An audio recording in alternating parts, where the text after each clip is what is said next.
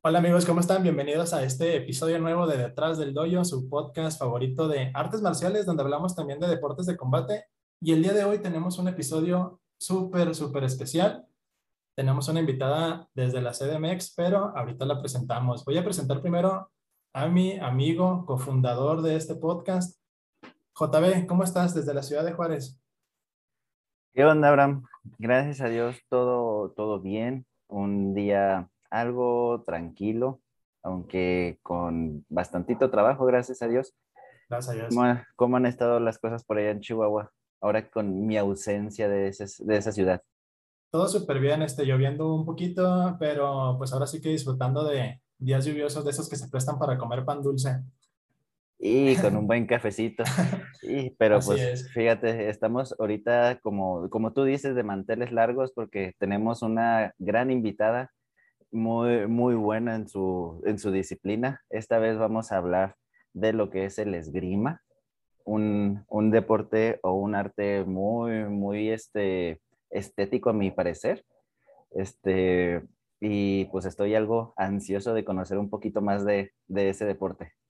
Así es, este, le damos la bienvenida al día de hoy a, a nuestra gran amiga Alejandra Valderrain, Valderrain, perdón, un apellido muy, este, muy nice, en mi opinión, también hace muy acorde al deporte que tú haces, Alejandra. ¿Cómo estás el día de hoy? Hola, hola, buenas noches. Pues muchas gracias a Abraham, JB, por invitarme a su podcast. Este, pues la verdad, muy emocionada por platicarles acerca de este precioso deporte. Sí, fíjate que el, el esgrima, como menciona JB, es un estilo que a nosotros siempre nos ha parecido demasiado elegante. Y cuando nosotros iniciamos con este proyecto del podcast, eh, una de, nuestros, de nuestras invitadas que estaba en la lista de personas que pudieran venir eras tú, porque es, fíjate que no conozco muchas personas que hagan este deporte. Y para los que a lo mejor no nos conocen tanto, tanto a, a o a mí, eh, yo conozco a, Ale de un grupo de la iglesia donde íbamos cuando estábamos más jóvenes. Entonces de ahí este, pues entablamos una amistad y teníamos en común eso, que yo hacía taekwondo y ella hacía esgrima. Entonces ahí de repente compartíamos ciertas cosas pues de nuestras experiencias en torneos, en los entrenamientos y pues yo lo poquito que sé del esgrima, que es de veras muy poco, lo sé gracias a Ale y pues qué mejor que tenerte a ti de, de invitada para que nos platiques sobre esto. No, no, pues muchísimas gracias y sí, sí recuerdo que estuvimos ahí ciertas pláticas y como bien dices, es un deporte que eh, no ha sido tan popular, pero creo que sí, sí tiene este, muchísima relevancia, es un, es un deporte muy, muy bonito, muy estético, que como bien aquí dice JB, este, y que con muchísimo gusto pues quiero compartirles obviamente un poco de también de mi experiencia que fue con, con el esgrima, un poco de, de, los detalles técnicos que podemos conocer pues de este deporte y pues algunas algunas ahí este información que puede ser muy importante y, y yo creo que a todos los este, nuestros escuchas es que, les puede interesar definitivamente. Así es. No sé, Ale, si te quieras arrancar un poquito a platicar un, poco sobre lo que es tu experiencia. por ejemplo, ¿cuántos años tienes haciendo esgrima? ¿Más o menos a qué edad iniciaste? ¿Dónde iniciaste? Ese tipo de cosas que a lo mejor la gente le, le, interesaría saber sobre ti. Pues mira, lo más, te voy a decir la, la, la verdad, ¿no? Yo conocí el esgrima por lo más cliché que pueden escuchar todo el mundo, que fue a través de una película de Disney, que yo creo que casi todos lo, han, de conocer, que se llama Juego Gemelas, no sé si por ahí la Juego reconocen. Gemelas de Lindsay Lohan, claro. Muy buena película. Entonces, sí, exacto, en, esos, en esa época cuando Lindsay, ¿verdad? Era una niña y que tiene este asalto en ese campamento, bueno, a mí yo recuerdo que me llamó muchísima la atención y desde ahí se me quedó como la semillita sembrada, ¿no? De que, oye, pues ese deporte, qué padre, qué diferente estar ahí con, con, las espadas y todo. Y, este, y fue hasta años después, literal hasta los 14 años, cuando ya tuve un acercamiento real con el deporte. Entonces, eh, mi primer acercamiento fue básicamente con un amigo que me invitó a una competencia de pentatlón. Entonces, si, recordamos pentatlón, pues pentatlón incluye esgrima. Y a mí me llamó mucho la atención. Entonces me dice, oye, pues acompáñame a mi, a mi competencia de, esgrima. Este, y yo, pues, pues vamos, vamos, vamos, voy, voy, a ver y veo la sala y veo que empiezan todos a, estaban compitiendo y había varios ahí entrenadores, había obviamente invitados, tantos este, selectivos también nacionales, y se me hizo muy interesante. Entonces, pues la verdad es que fui, pregunté, dije, oye, pues aquí en Chihuahua, ¿dónde practican? ¿Dónde, dónde, cómo puedo iniciar? Y pues ya me dieron como toda la información y fue a partir de ahí que empecé con, con la parte ya de entrenamientos. Entonces, duré eh, siete años este, entrenando, este, digamos que fuerte, competitivamente. Ya ahorita, digamos que estoy retirada, pero sí, sí, la verdad, es, es eh, se lleva un pedacito de mi corazón y obviamente cuando a veces tengo la oportunidad de, de ir a una sala, sí, sí, sí, este, luego, luego empiezo a hacer los asaltos, ¿no? Ok, entonces dices que empezaste más o menos como a los 14 años y, y, duraste 7 años como activa, así como en competencias, como ya en entrenamientos muy, muy rudos. Más o menos, ¿cómo, ¿cómo sería un, entrenamiento de esgrima? Yo me acuerdo que era de las cosas que yo te contaba.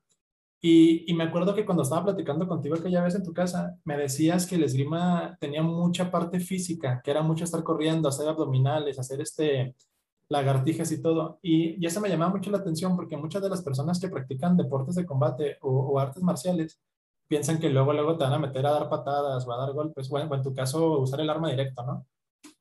Fíjate que sí, hay mucho tabú, ¿no? O sea, el primer tabú es, es la edad. O sea, a mí, de las preguntas más frecuentes que me hacían era, ¿no estás muy grande para practicar esgrima? O ya entraste muy grande. Y la verdad es que ahí sí hay este, un tabú muy equívoco porque no necesariamente tienes que entrar a los cinco años para poder aprender bien esgrima. De hecho, es un deporte que tiene esta belleza que puedes entrar de adulto y que la verdad es que puedes aprenderlo bastante bien. De hecho, eh, los más chicos que vi en, campeonatos de esgrima tenían ocho años.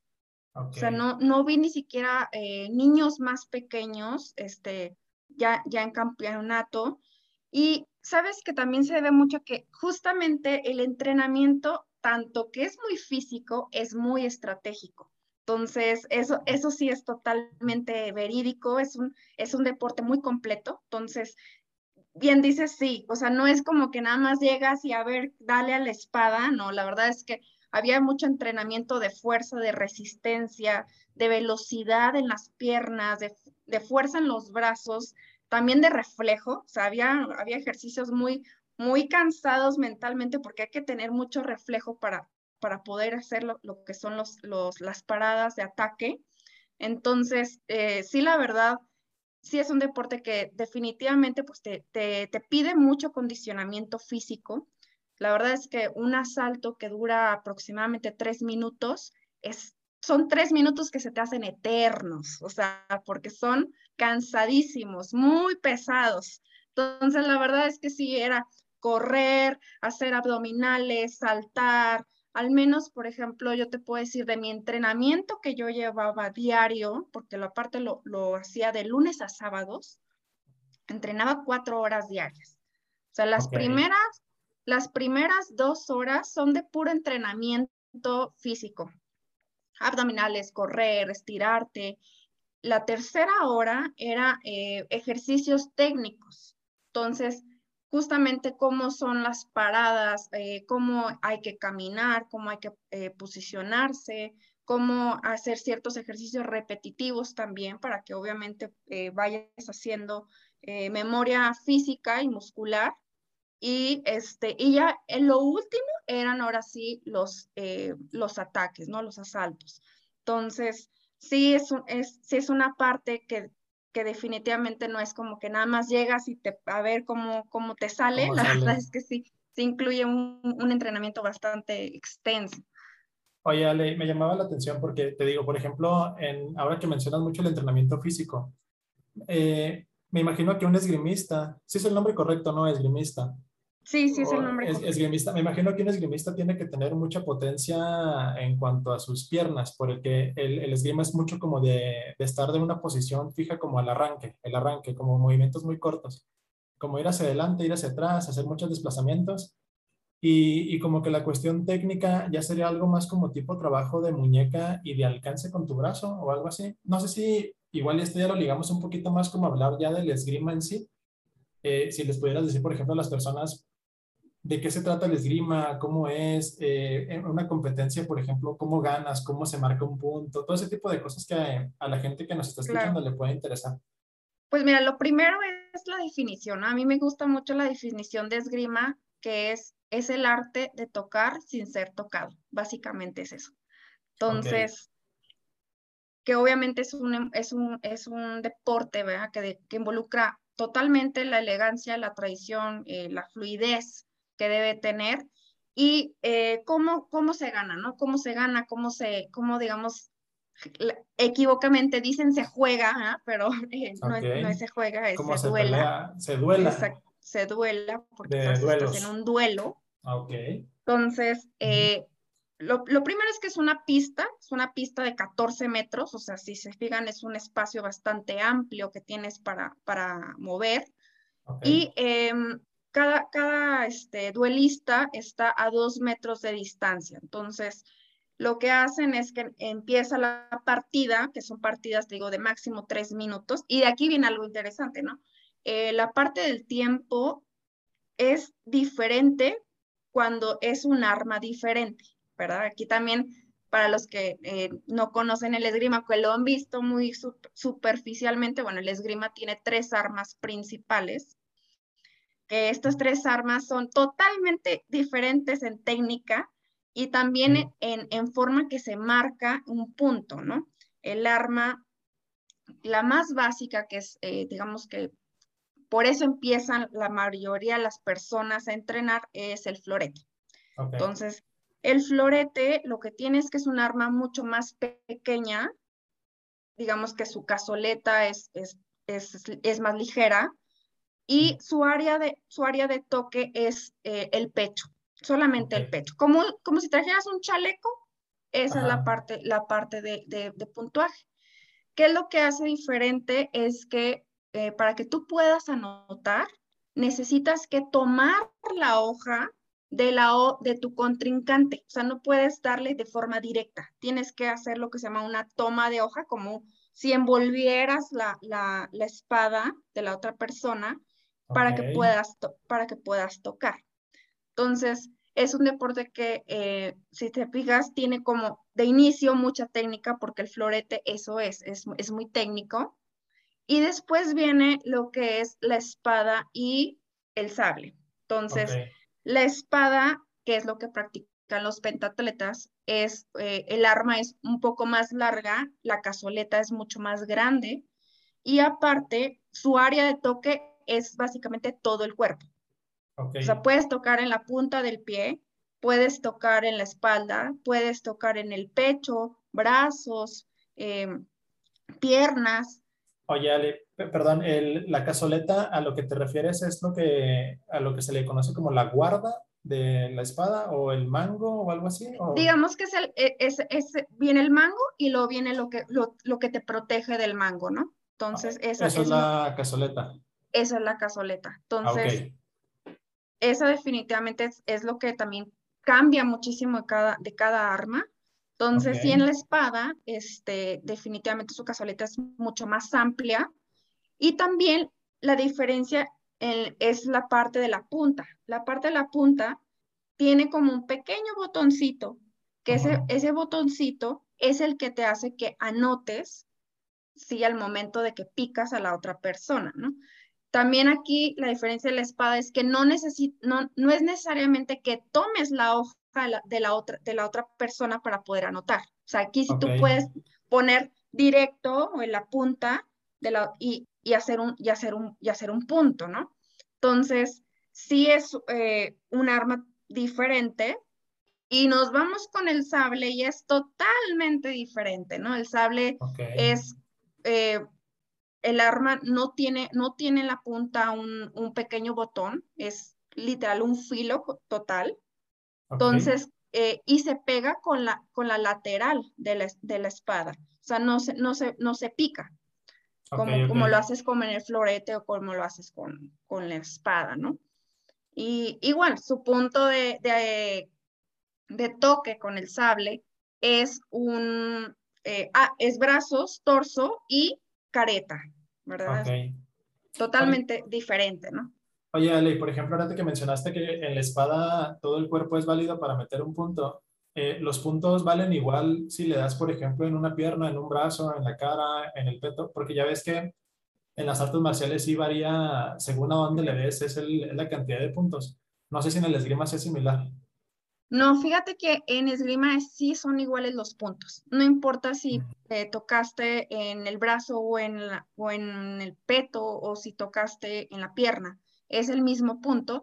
Lo que sí varían los puntos es que tanto como en florete y espada, sí, sí valen los ataques simultáneos. O sea, ¿qué quiere decir? Que los dos pueden ganar puntos. O sea, si los dos tocaron al mismo tiempo, se prendió el foquito, digamos, del, del marcador, los dos, a los dos les valen los puntos. A diferencia que, por ejemplo, en sable, en sable sí definitivamente no son, no son aceptables los ataques simultáneos. Entonces siempre debe ser uno el que se lleva el, que se lleva el punto. y aquí una pregunta. Entonces, si no son válidos los simultáneos y llegase a prenderse el foco al mismo tiempo de los dos, ¿qué pasa con el punto? No es válido. Se tiene que repetir la acción. Ok, ok. Entonces, en dado caso que haya algún tipo de empate, se anula el punto y se vuelve a hacer el combate. Exacto, se vuelve a hacer el combate. Lo que tiene es el sable, es que eh, su técnica es que es de explosión, es muy rápido, es demasiado rápido un, duelo de, sable. Entonces, porque no te puedes esperar a que alguien ataque, o sea, tú tienes que tener la iniciativa de, de atacar y de proteger. Entonces, a la diferencia de lo que es la espada y el florete, es un poco más paulatina el duelo. Entonces, digamos, a mí lo que me pasó en mi experiencia es que yo inicié con espada, porque pues había más pentatletas y tenía obviamente con quién más, con quién más tener de práctica, pero me desesperaba mucho porque yo era muy explosiva. Entonces yo lo que quería era ya rápido, darle, darle, darle, a ver cómo. Y ¿Qué fue lo que pasó con espada? Que el espada es mucho más lenta. O sea, sí este, te hace como pensar, meditar un poquito más la estrategia, por aquí puedo entrar, por aquí, a ver, bueno, pues le doy a ver de este lado. Y con, la, con el sable no, con el sable es rápido, rápido. Tu explosión tiene que ir este, tanto en piernas como en brazo al mismo tiempo. Entonces, este, sí, sí, tiene esa diferencia de, de velocidad que debes de saber manejar. Oye, Fíjate, ahorita que lo están diciendo, lo estás diciendo así de esta manera, Ale, que me está empezando a emocionar. Estoy algo calladito porque te estoy poniendo mucha atención, porque pues sí, esa es un, algo que me llama mucho la atención y que quería aprender. Este, pero lo estoy comparando así como que con el Muay Thai y estoy más o menos entendiendo lo del cambio, la diferencia entre cómo vas a atacar con el sable y la espada y cómo vas a, a, atacar con, con el florete que dices que pues los primeros dos son puntas y, el tercero pues es, es, con el filo, el filo de la, de la hoja. Entonces, como que comparándolo con el Muay Thai, que en, eh, en, el episodio pasado hablamos del Muay Thai y cómo se comparan las extremidades del cuerpo con las armas, sí, eh, pues como que tiene, tiene un chorro de lógica. Aquí en el Muay Thai, pues los, los puños vendrían siendo como, como dagas o como espadas. Entonces, cuando vas a golpear con puño, cuando tu, tu objetivo es boxear, es más técnico, es más, ok, me voy a acercar, voy a, voy a cabecear, voy a, voy a ver si puedo dar una estocada por un lado o si puedo dar un recto a la cara. Y lo más explosivo que podría ser con el, con el filo, se, compara, se comparan las piernas de los Thai boxers con hachas. Entonces, pues, ¿cómo atacas con un hacha? No atacas directo, atacas con el filo del hacha, atacas por los costados y tiene que ser un golpe más explosivo. Entonces, como que de esa parte me está emocionando un poco el, tipo de estrategia que tienes que usar dependiendo el arma que vayas a usar. Y, es una comparación como que demasiado hermosa y, y, que me está ayudando a imaginarme un poquito más tu, tu deporte. No, es, eh, la verdad es que también es mucha personalidad. O sea, ah, yo, yo lo vi y, entré, con, entré porque obviamente quería aprender, ¿no? Quería aprender de las tres armas. Eh, y definitivamente cuando estuve en espada y estuve practicando y todo, me di, o sea, mi mismo entrenador me dijo, oye, tú eres sablista, o sea, tú eres para sable por lo mismo que eres muy eufórica para, para atacar, ¿no? Entonces, eh, creo que sí es, es, es mucho de, también ahí de gusto, de personalidad.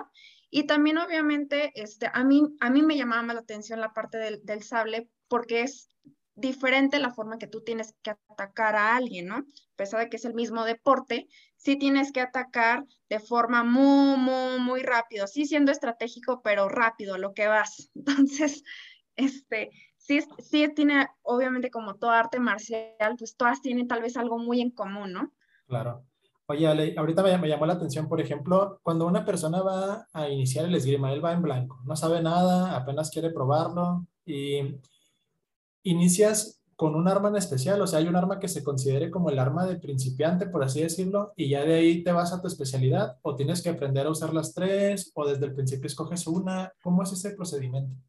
Fíjate que hay dos versiones, ¿no? La, la, hay unos que dicen, ¿sabes qué? Empieza con florete, porque es como el, el arma madre, por así decirlo, porque el, el florete es una combinación justamente tanto de espada como de sable. Entonces tiene, tiene como ese mix y muchos de ahí como que eligen para cuál se van. Muchos se quedan en florete, otros obviamente se van a la parte de espada y otros a sable, ¿no? Entonces sí, sí sería como el arma madre, por así decirlo, pero este, hay entrenadores que, por ejemplo, a mí mi entrenador era, era más sablista, entonces me dijo, ¿sabes qué? O sea, pues te puedo enseñar más en sable, ¿no? Y, y hay eh, eh, gimnasios donde se, se, especifican más en un, en un sola arma, que, que no es como que debería de serlo, o sea, deberías de tener las tres opciones, ¿no? Pero este, sí hay personas que pues están especificados en, en la parte de espada, pentatlón es muy, es muy popular, entonces sí hay también eh, mucho fogueo con la parte ahí de, de penta, entonces que puedes compartir justamente pues para práctica y todo. Y, este, y ya de ahí pues muchos obviamente pues se van cambiando de armas, ¿no? Es, es común, sí es algo común. Ok. Oye, Ale, y por ejemplo, yo creo que una de las preguntas que mucha gente tiene es, este, ¿qué tan amigable es iniciar el esgrima? O sea, porque yo creo que mucha gente piensa que a lo mejor casi no hay escuelas o que es muy caro o que a lo mejor es algo que no es tan conocido.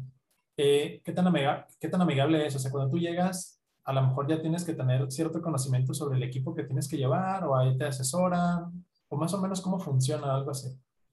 Fíjate que eh, la verdad es que es bastante accesible, o sea, yo me sorprendí cuando, cuando la primera vez que, que, entré a la sala y que para empezar me dijeron que ellos me prestaban el equipo. O sea, entonces, para mí eso era maravilloso porque obviamente no sabía si realmente me iba a gustar, ¿no? Pues lo había visto en la película, ya me había hecho ideas, ¿no? Pues que tal vez era de esa manera, pero ya al momento que llegas y lo practicas, pues ya tal vez es, es completamente diferente. Y, este, y la verdad es que me sorprendí que, bueno, el equipo lo tenían ahí a disposición, entonces, pues lo que hice fue iniciar con el equipo base que ahí tenían y obviamente poco a poco me fui haciendo yo de mi propio equipo, al menos de lo básico, ¿no? De un peto, de un guante, ya después me compré un, mi arma, este, después compré la careta y ya el uniforme, como, como ya esa, esa parte que puede ser un poquito ya cuando quieres empezar a invertirle en el deporte. Pero la verdad es que como para entrada, o sea, es bastante amigable y hay algo que, que a mí me gustó bastante también, ¿no?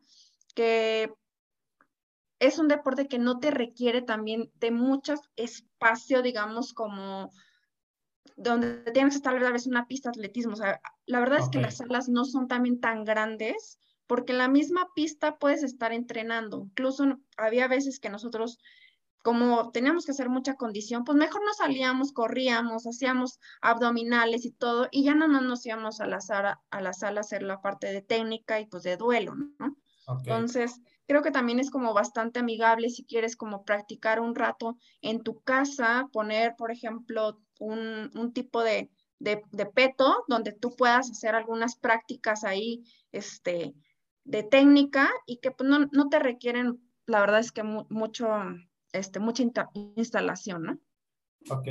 Oye, Ale, y por ejemplo, ahora que mencionas lo del equipo y que es accesible, eh, una de las dudas que yo tengo así, pues no de toda la vida, sino algo más reciente, eh, nosotros cuando vemos, por ejemplo, en los Juegos Olímpicos o en torneos muy grandes, en el Mundial de Esgrima y todo eso, vemos, por ejemplo, la, el, el área, me dijiste, ¿tiene un nombre la pista o cómo La pista.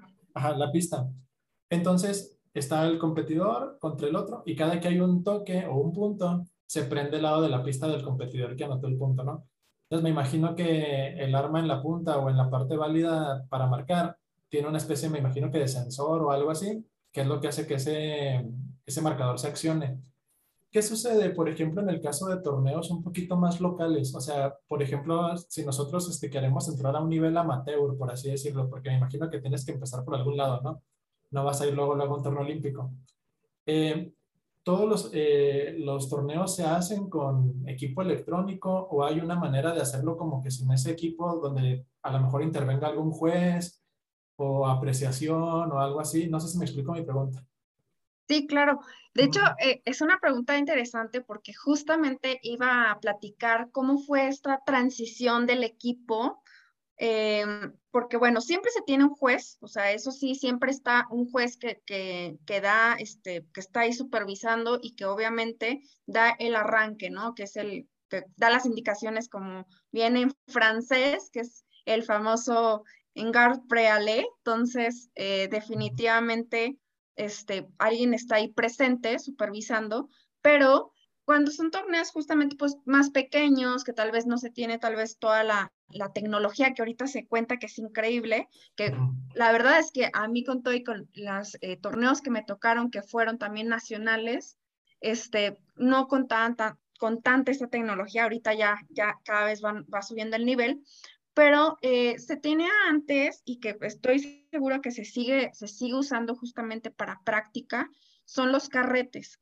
Literal es un, es, es un cuadrito que se tiene al final de la pista y ese cuadrito eh, tiene una conexión que te hace que puedas conectar tu arma. Entonces la, la cazoleta tiene por adentro un, eh, digamos que un pequeño como enchufito donde vas metiendo, donde conectas a ese carrete y ese carretes están conectados al marcador. Entonces, justamente ese botoncito que les hablaba al inicio, que está en la punta del, del arma, tanto en florete como en, en, espada, al momento que se oprime ese botoncito, pues se marca el, el eh, pinta el marcador, ¿no? Este, pinta la luz.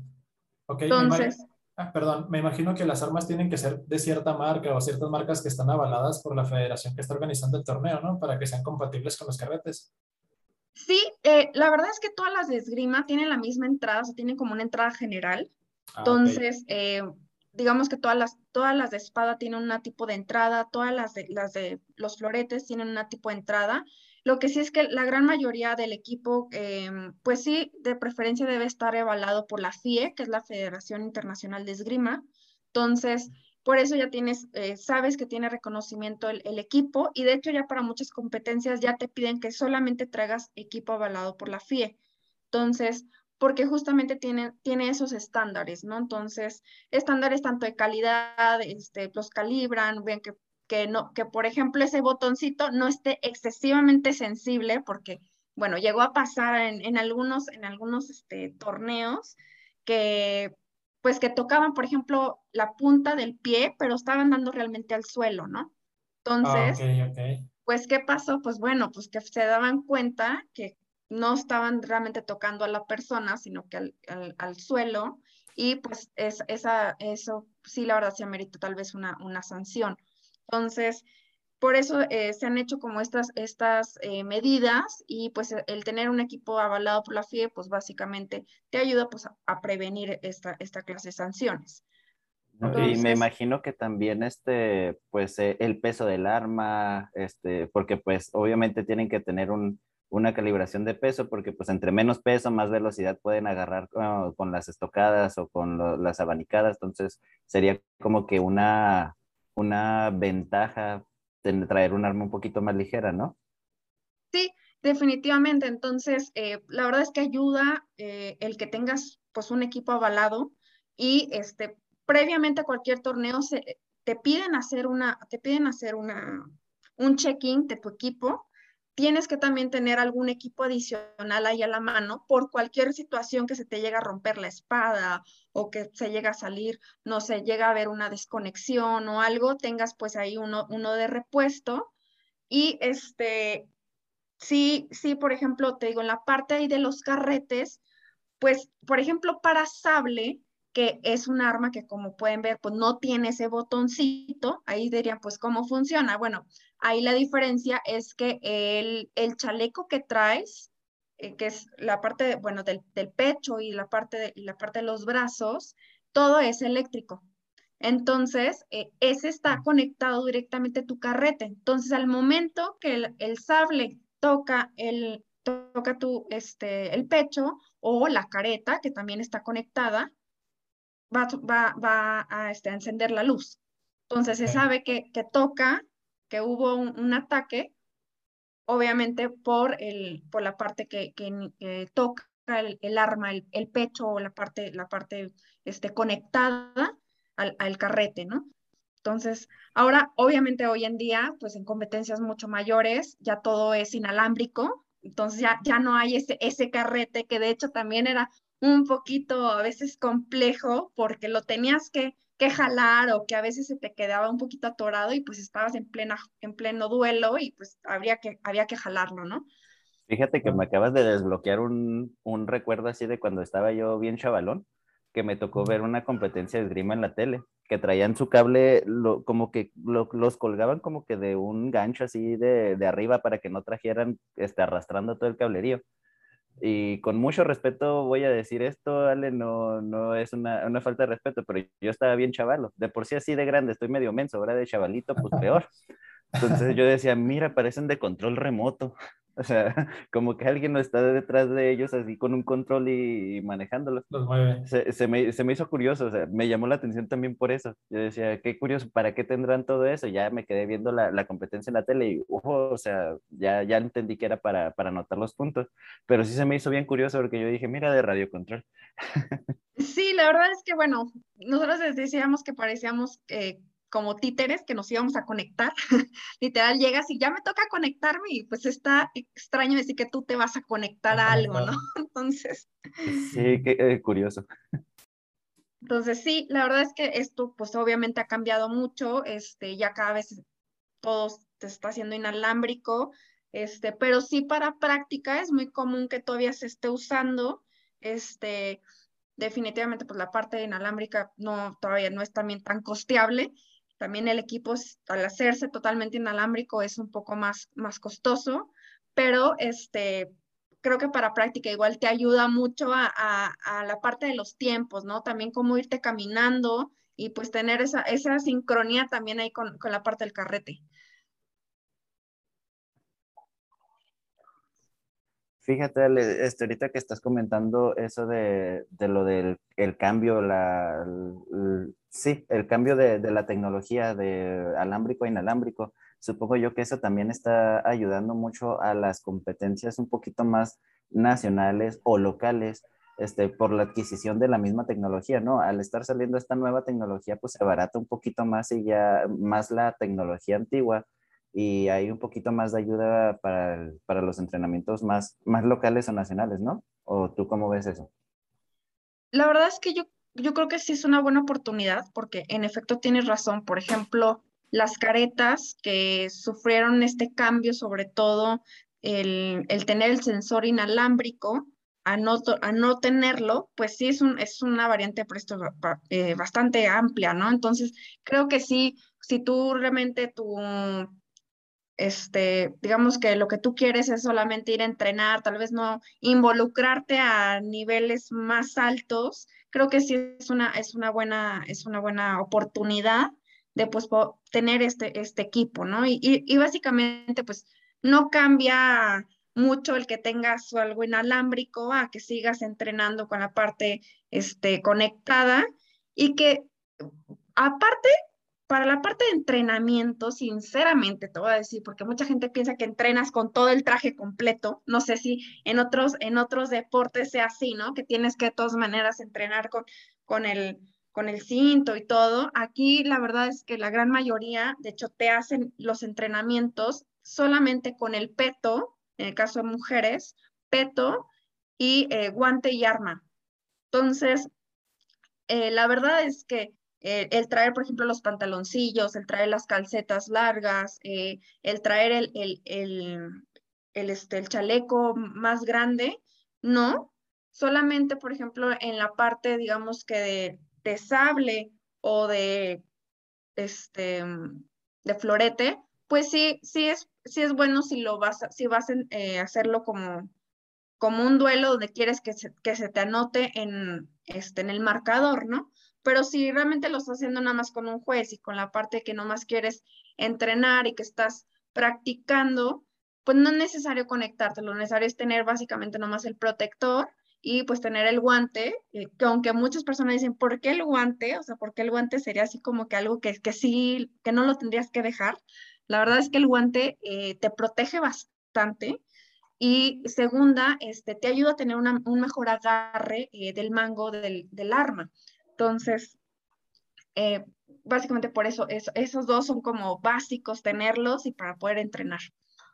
Oye, Ale, por ejemplo, ahora que mencionas que se entrena a lo mejor nada más con el peto, con el guante, ¿cuál sería como la versión más rudimentaria, por así decirlo, de una competencia? O sea, como que una competencia de que ¿qué es lo mínimo que se requiere como para que pueda haber un, un duelo? O sea, nada más el juez, cierto equipo, a fuerzas es el carrete, o cómo sería la, la versión más, más este de entrada, por así decirlo. Más rudimentaria, eh, definitivamente el carrete es que, es, es que sí lo tienes que, que, tener para, para tener un soporte, sobre todo si no tienes eh, más de dos jueces, ¿no? O sea, digamos que si puedes iniciar con dos jueces y sin carrete, puedes hacerlo. Pero si tienes un solo, un solamente juez y sin carrete, o sea, y sin marcador, eh, sí es un poquito más difícil pues ver, ver, ver los ataques, ver los movimientos. La verdad es que es, son movimientos que son muy rápidos y que a veces no son tan,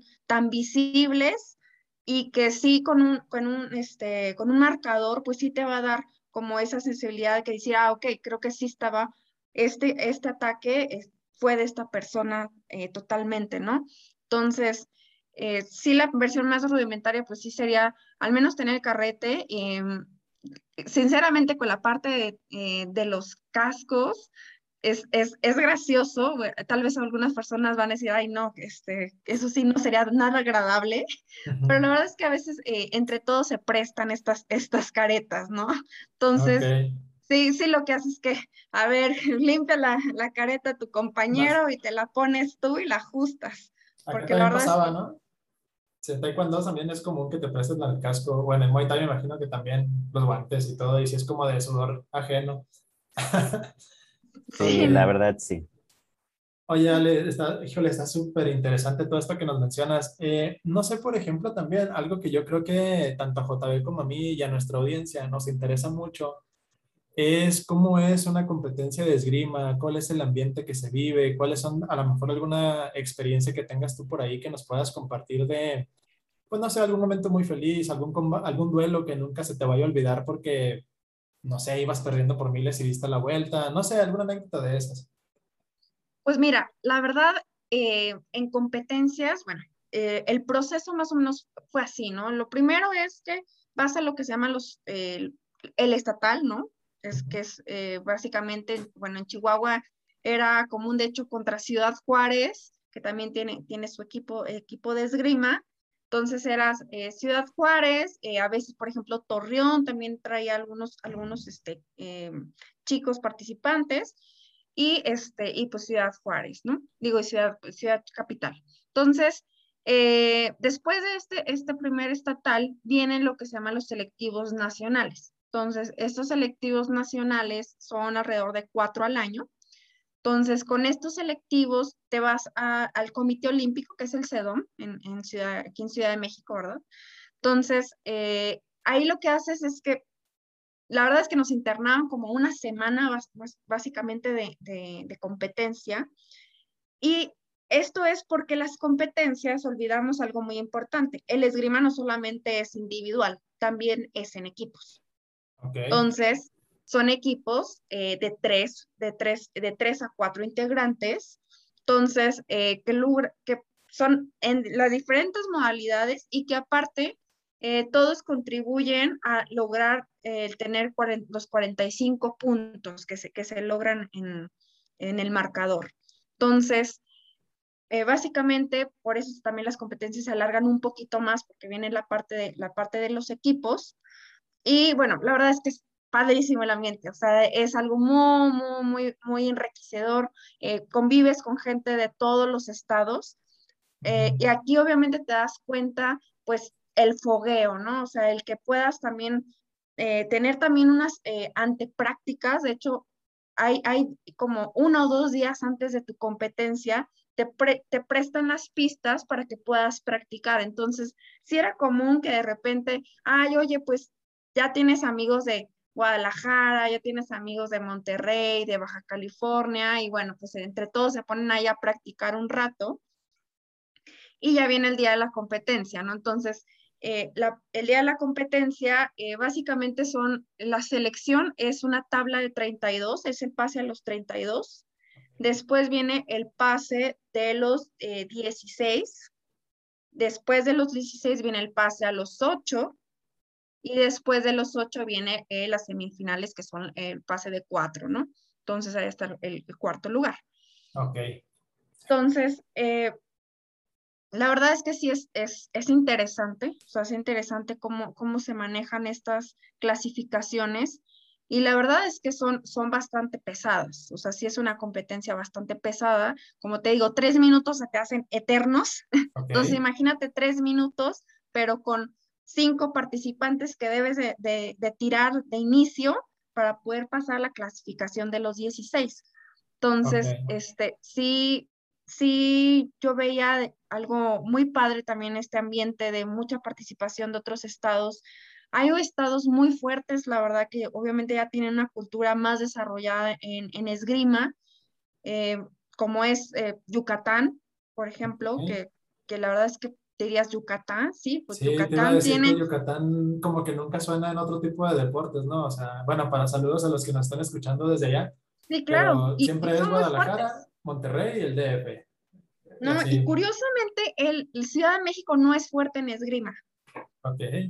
Curiosamente, ¿no? Eh, Yucatán es más fuerte en esgrima y eh, de hecho ahí tengo un, un, este conocido que ahorita este, estuvo de selectivo eh, para las Olimpiadas, este, Julián Ayala, está para ahorita el equipo de, de, de Nuevo León, pero básicamente eh, Tucatán sí tenía un equipo muy fuerte, Nuevo León em, eh, obviamente tiene un equipo bastante fuerte, Baja California también es, un, es un estado bastante fuerte y Jalisco. Entonces, este, sí, sí, la verdad, cada vez vemos algunos otros estados también florecer en esgrima, por ejemplo, Guanajuato también ha tenido muy buenas participaciones, eh, Querétaro también tiene muy buena participación, entonces, y, y, en Chihuahua también, ahí, vamos, sí, sí ha habido, bueno, ahí, ahí, poco a poco hemos tenido algunos participantes destacables, eh, por eso yo creo que también los invito a que prueben este deporte, es algo, es algo fascinante, es algo muy bonito y que es un deporte pues sumamente completo. Entonces... Oye, Ale, pues por ejemplo, perdón, ahorita que mencionaste lo de los estados que son fuertes en, en esgrima, ¿no? Eh, por ejemplo, me llama la atención que de los estados como que siempre están ahí fuertes en todos los deportes, pues sería eh, la CDMX, eh, Monterrey, Guadalajara, bueno, las ciudades más bien, hasta el estado de Nuevo León, Jalisco, ¿no? Muchas veces sucede, por ejemplo, en el caso del taekwondo, un estado muy fuerte es, por ejemplo, San Luis Potosí, pero porque ahí es donde está el centro de alto rendimiento del país. Entonces, la mayoría de los taekwondoines mexicanos, cuando están, independientemente del estado donde están, terminan yendo a concentraciones ahí. Entonces, tener un centro como de ese nivel en tu propia ciudad, pues obviamente hace que tu nivel crezca. Eh, ¿Tú a qué dirías, por ejemplo, que en el caso de Yucatán, qué es lo que hace que sean tan altos en el esgrima? ¿O, qué La verdad es que sus, sus, entrenadores son como de abolengo, o sea, tiene mm. muy buen equipo de entrenadores y que eso hasta la fecha los han, los han hecho tan fuertes, ¿no? O sea, la verdad es que sus entrenadores y que el gobierno obviamente pues los han visto destacar y pues obviamente han tenido ya, ya más esa, esa apertura con ellos de, de, dar ciertos este, privilegios o beneficios, por así decirlo, al, deporte en sí. Pero este, creo que ha sido algo ahí clave, ¿no? O sea, con, la parte de los entrenadores que ha, que ha tenido Yucatán.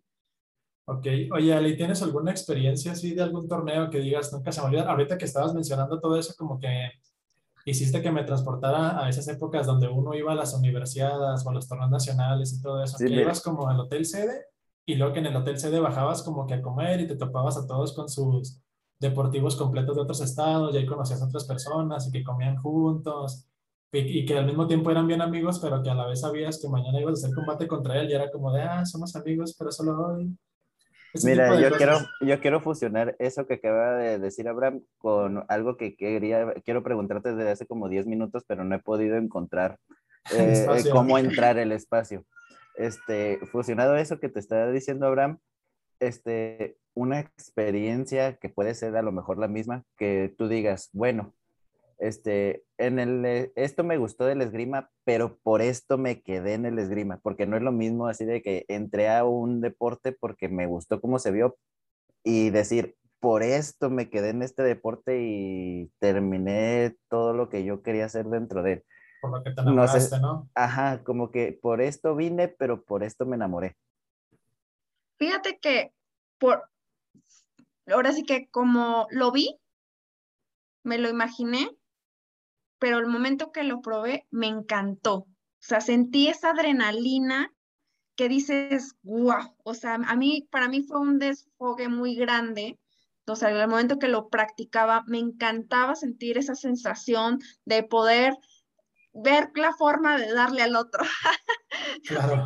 es tal vez algo muy cliché en los, en los, en los deportes de, de, de, combate, ¿no? Pero finalmente yo sentía esa adrenalina que a mí me, que me encantaba sentirla y que obviamente el, el, ambiente que también se va viviendo dentro de las competencias, pues te va envolviendo. O sea, eso que comenta también ahí Abraham de que no, pues el, el amigo que ya sabes que sí, mi amigo, de mi amigo eh, tapatío, que me llevo muy bien, pero yo sé que mañana me toque competencia con él y que pues a ver cómo. Pero fíjate que algo bien padre que, que hasta la fecha tengo, tengo bastantes amigos de, que me quedaron de, de esgrima, es que es eso, que básicamente competías y incluso me pasó, ¿no? Que una vez eh, mi, mi, sable se me rompió en media competencia y em, desgraciadamente no traía otro, porque pues, no me acuerdo cuál fue el motivo, pero no traía otro.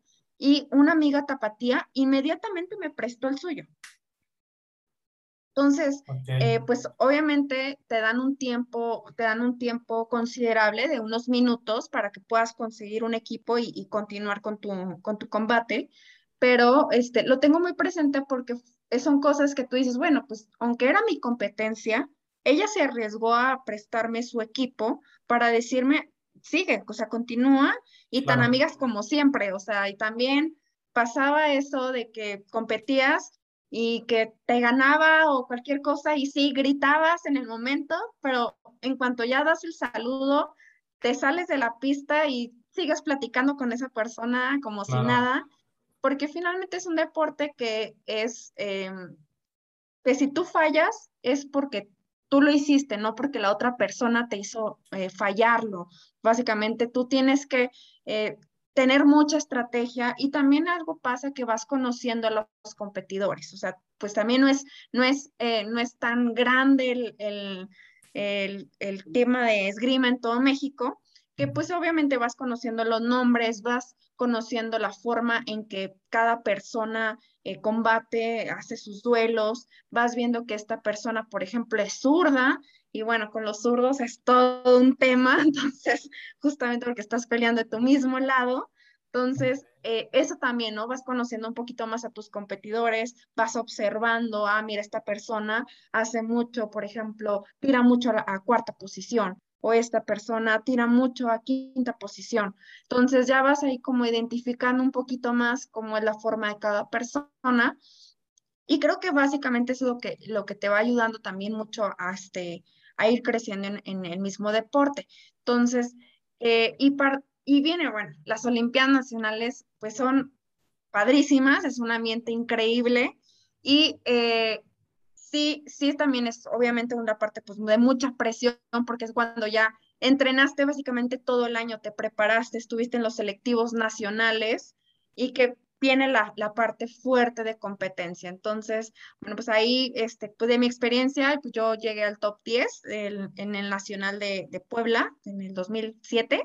Entonces, eh, la verdad es que tal, tal vez no, no soy medallista eh, y, y, lo puedo decir, la verdad es que es, es bastante complejo poder llegar a tener, obtener una medalla, ya que sí, es un deporte porque aparte, pues en, en Chihuahua no, no ha sido todavía muy apoyado y que falta muchísimo fogueo y falta mucho por hacer, pero es una experiencia inolvidable, definitivamente. Claro. Oye, Ale, eh, estamos entrando casi a la parte final de nuestro programa. Fíjate, estamos platicando tan a gusto contigo. De hecho, el, eh, me, me, encanta como que, la, la, que se nota mucho la pasión que tienes por este deporte cada que hablas y la emoción que le pones y, y que sonrías y que todo. O sea, yo creo que muchas de las personas que nos están escuchando si ya les daba curiosidad del esgrima, yo creo que después de escucharte, pues más. Eh, incluidos con o sea, yo creo que sí. Sí, no, yo estoy, yo ahorita, la segunda pregunta que no te pude hacer es, ¿de qué, eh, de qué edades a qué edades recomiendas tú este deporte? Porque la verdad, la verdad, yo ya estoy bien prendido, como que quiero ir a buscar dónde demonios voy a poder entrenar esgrima yo aquí en Juárez. Y ahorita voy a agarrar la escoba de mi casa Con la escoba y voy a ir a, a Marifera a darles unas estocadas ahí, a ver si no me sale contraproducente el asunto. Sí, muy interesante te pregunta. Eh, ¿Qué le dirías a una persona que quiere empezar a entrenar esgrima el día de hoy, Ale? Las edades, como menciona JB, ¿qué le recomiendas? ¿Dónde lo pueden practicar? Eh, porque nos escuchan gente de, de, Chihuahua, de Juárez o de la CDMX. Claro, pues mira, la verdad es que no hay una edad para practicarlo, esa es la gran belleza de este deporte. Eh, hay chicos desde los ocho años más o menos aproximadamente practicándolo. Te digo, yo entré a los 14 años y sé de amigos que han entrado a sus 35, 40 años, entonces no tiene realmente una restricción eh, fuerte este, este deporte. Incluso también, si se fijan, este deporte también está en, en Paralímpicos, entonces también eso, eso, eso es importante, ¿no? También las personas que eh, están en silla de ruedas pueden practicarlo. Esgrima. Claro. Qué genial, qué genial el deporte. Oye, ¿y, algún lugar, por ejemplo, me mencionabas que tienes amigos aquí en Chihuahua que donde pueden acercarse a nuestras personas que les interese para hacer esgrima? Sí, sí, sí, claro. Pues mira, eh, en Facebook pueden encontrar dos páginas principales eh, para una que se llama Esgrima Chihuahua. Entonces ahí pueden mandar eh, un, este, un inbox y les pueden dar como la información ya exacta de, las, de los horarios, de la locación. Eh, y pues también ahorita qué, entrenador está a cargo. Y este, de lo último que, que platiqué con ellos es que siguen entrenando en la deportiva. Entonces, pues también es un lugar súper céntrico y creo que sería bastante accesible.